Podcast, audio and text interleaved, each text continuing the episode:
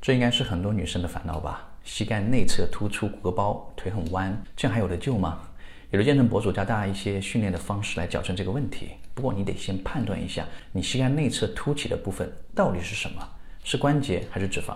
我们可以用手捏起膝盖内侧的皮肤，如果厚厚软软的，那说明就是脂肪了。对于脂肪导致的膝盖内侧突出，锻炼是没有用的，减肥也没法精准的减到那么小的一个区域，只有靠吸脂把它吸掉，把这块凸起的脂肪抽平之后呢？大小腿内侧的过渡也会更加平整，腿型也会变得更直。你有这样的问题吗？